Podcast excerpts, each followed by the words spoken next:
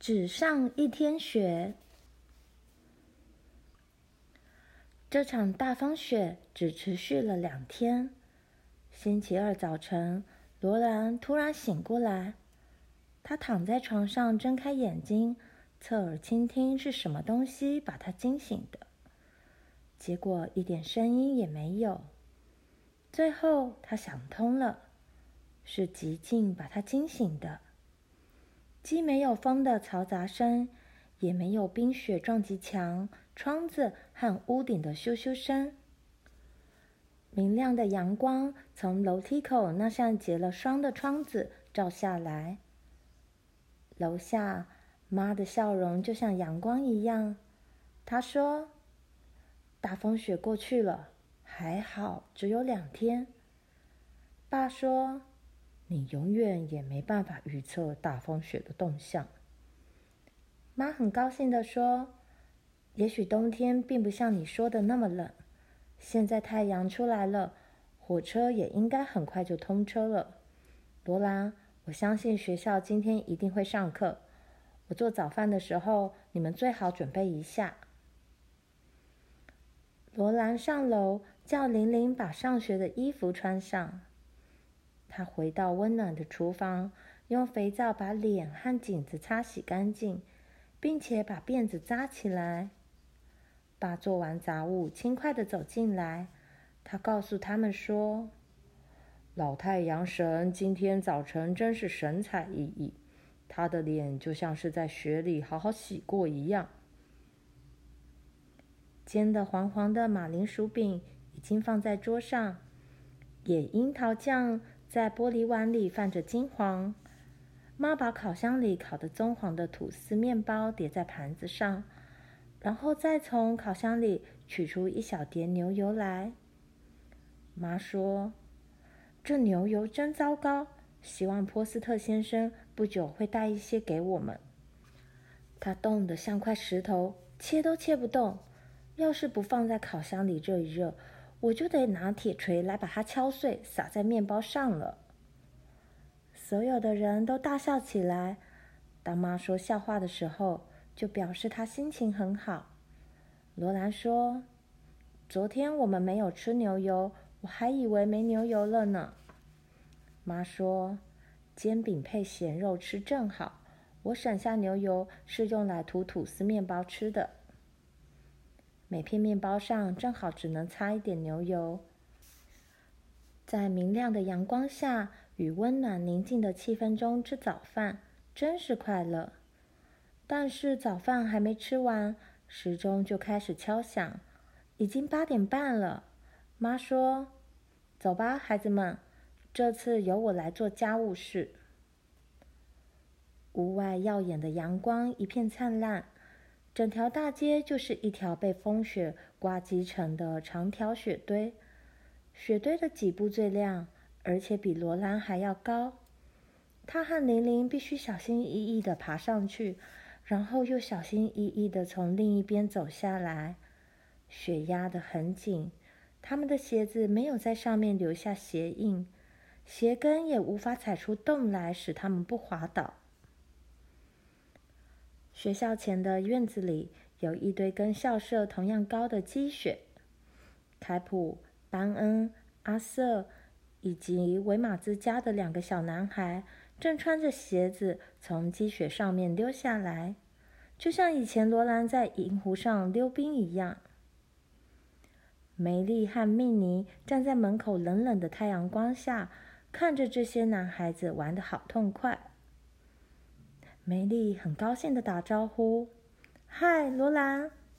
她把戴了手套的手塞进罗兰的臂弯下面，还捏了他一下。他们很高兴又见面了。自从上礼拜五分手，应该说，自从上礼拜六下午他们本来约好要见面以来，好像已经过了很长一段时间了。然而，他们没有时间说话。因为老师已经来到门口，女生和男生都必须进去上课了。下课的时候，梅丽、罗兰和蜜妮都站在窗前，看着男孩子从雪堆上面滑下来。罗兰希望他也能到外面去玩。他说：“我真希望我们现在还没长大，做少女实在没有什么意思。”梅丽说：“嗯，我们没办法不长大。”米妮问：“如果你们被困在大风雪中，你会怎么办？”梅丽。梅丽回答。我想我会继续走。如果一直走动，就不会冻死。米妮说：“但是你会走累的，最后你会累死的。”梅丽问他：“那你怎么办？”“嗯，我会在雪堆里挖个洞，让雪把我埋起来。我认为在雪堆里不会冻死。你认为呢，罗兰？”罗兰说：“我不知道，哎。”米妮非要问个清楚不可。如果你被困在大风雪里，罗兰，你会怎么办？罗兰回答：“我不会被困住的。”他不喜欢想这种事，他宁可跟梅丽谈谈别的事情。葛兰小姐摇摇铃，上课了。男生鱼贯走进来，脸冻得红红的，个个都张着嘴在笑。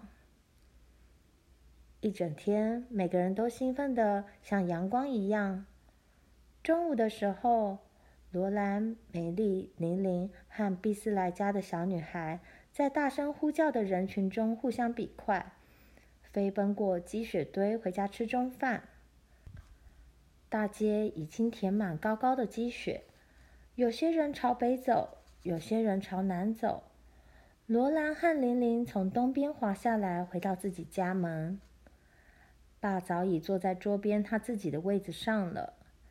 玛丽把葛丽丝抱到他垫了一堆书的椅子上。妈正把一盘热气腾腾的烤马铃薯放在爸面前。他说：“我真希望我们有牛油来配着吃。”爸说：“盐巴也可以把食物的味道衬出来啊。”这时。厨房的门响起响亮的敲打声，玲玲跑去开门。她带进来穿着野牛皮大衣、毛茸茸像头熊似的波斯特先生。爸不断的说：“进来，波斯特，快进来！”他们都很高兴见到他。进来，把你的脚放在餐桌下面吧，你正好赶上吃饭。玛丽问他：“波斯特太太呢？”妈热切地问：“是呀，真是的，他没有跟你一道来。”波斯特先生脱去外衣和围巾。“哦，没有。尼儿说他得趁太阳出来的时候把衣服洗好。我告诉他我们会有几天好天气的，但是他说，那么他就在其中的一天到这里来就可以了。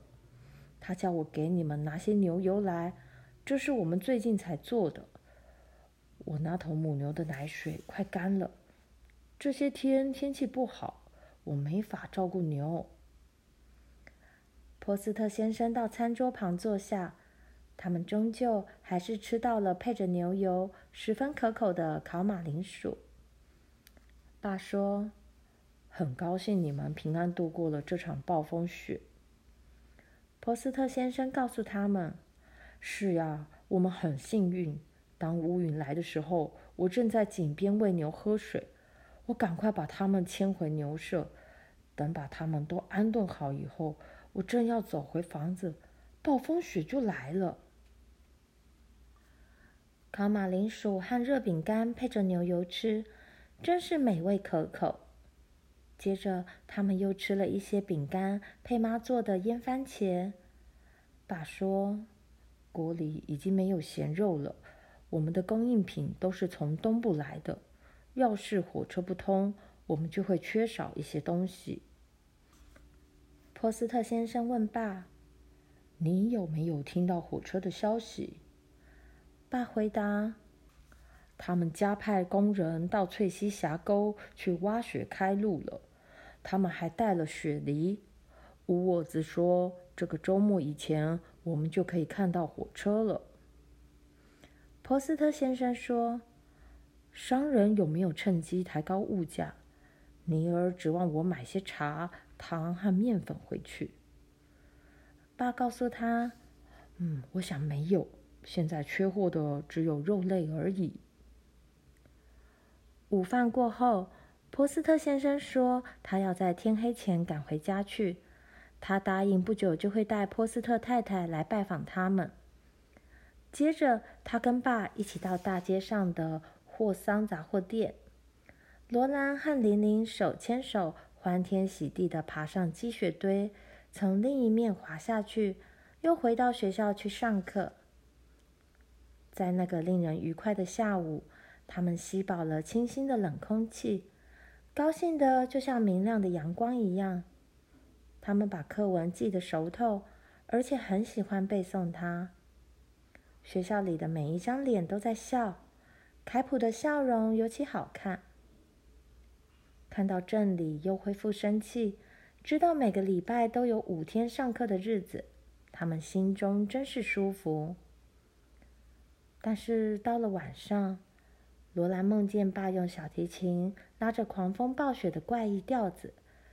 当他尖叫着要他停止拉琴的时候，这个调子变成绕着他打转的茫茫大风雪。大风雪把他冻成了一块硬硬的冰。他睁大眼睛凝视着黑暗，这个噩梦让他浑身僵硬、寒冷，久久无法移动。他听到的不是爸的小提琴声，而是暴风的声音，加上雪沙咻咻扫过墙上和屋顶的声音。